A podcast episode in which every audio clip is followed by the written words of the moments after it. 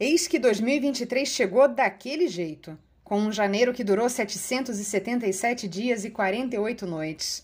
Pro alívio de muitas, a começar por mim, com muito custo superamos a barreira do tempo e espaço e finalmente chegamos a fevereiro. Espero que todas estejam devidamente sãs e salvas. Há muitos anos que eu não sou mais do tipo que vende a força de trabalho por um patrão, um terceiro. Eu tenho sorte, já faz tempo que basicamente só me visto com pijama e não preciso fazer média com um colega ou fingir que estou trabalhando quando só estou matando tempo.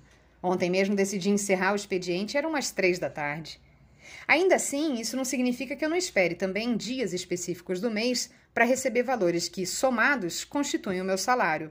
E como muitas brasileiras, amarguei um janeiro comprido, almejando a tão sonhada virada do mês. Aí fevereiro chegou, depois de uma noite quente e muito mal dormida. Já faz dias que eu não durmo direito e para ajudar tem um despertador que pontualmente me acorda toda madrugada por volta das quatro. Ela atende por vários nomes, o do momento é boizinha, mas o mais comum, que sai naturalmente quando falo com ela, é mamãe. Freud explica? Minha redonda colega de quarto me perturba toda santa noite, o que afeta ainda mais a qualidade do meu sono quebradiço. Mas tudo bem, fevereiro chegou, pulei da cama cedinho, o sol nem tinha nascido e ao nascer voltou para as cobertas, o tempo está bem fechado por aqui.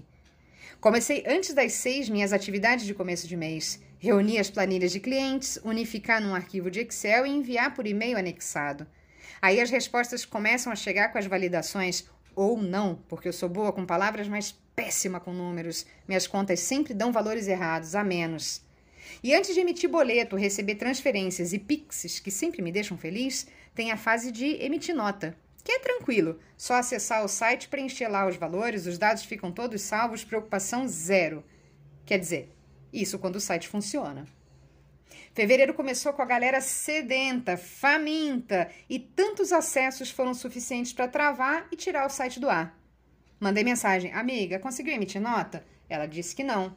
Falou que estava há horas tentando acessar. Mais uma. Quase falei que a culpa era dela também. Mas a mensagem que ela mandou soou tão frustrada que eu não quis provocar. Não sou boba, sei que não se cutuca pessoa jurídica com vara curta de nota fiscal. Isso me fez desistir muito cedo para me aborrecer. Fevereiro mal começou. Desliguei o computador e fui colocar o feijão, que preciso pôr de molho à noite, dentro do pote em cima do fogão, senão esqueço de novo. Ontem esqueci. Fiz a lista de compra com tudo que preciso comprar quando o dinheiro começar a pingar na conta. Que, em resumo, é tudo. Minha dispensa só não tá dando eco porque ontem peguei uma xícara de açúcar emprestado com a vizinha.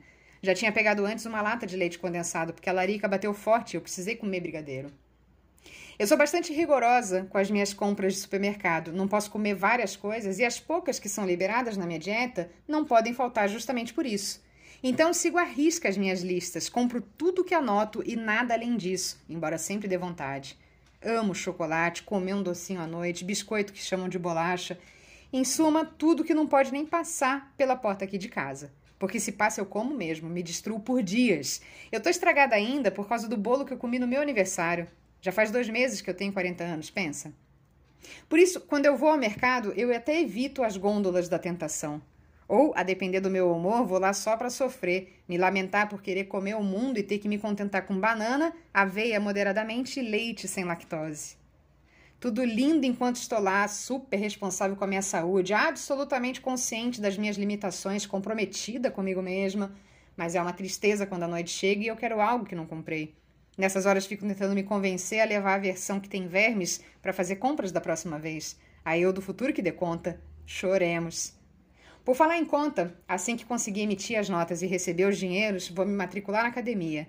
Na segunda-feira, claro, que é o dia oficial de se começar alguma coisa. Falei que faria isso em janeiro, mas. Ah, janeiro já até acabou. O jeito é começar em fevereiro mesmo. Um tempo atrás eu quase fui, mas aí a academia faliu. Achei que foi um sinal. E mais um quando a mesma academia reabriu. Agora vou ter que ir, não tem jeito. Não tenho aguentado mais correr direito, sinto meu corpinho fraco, preciso me fortalecer e comprar um tênis novo. Mas é isso aí, vou lá tentar de novo emitir as notas, que a santa internet me ajude, amém. PS. Eu tô muito feliz que a minha queixa do mês seja com relação a um site fora do ar. Nós merecíamos o alívio de sermos realmente governadas no sentido de representatividade. Que nossos dias sejam cada vez de mais luz e menos ódio, de mais paz e mais amor.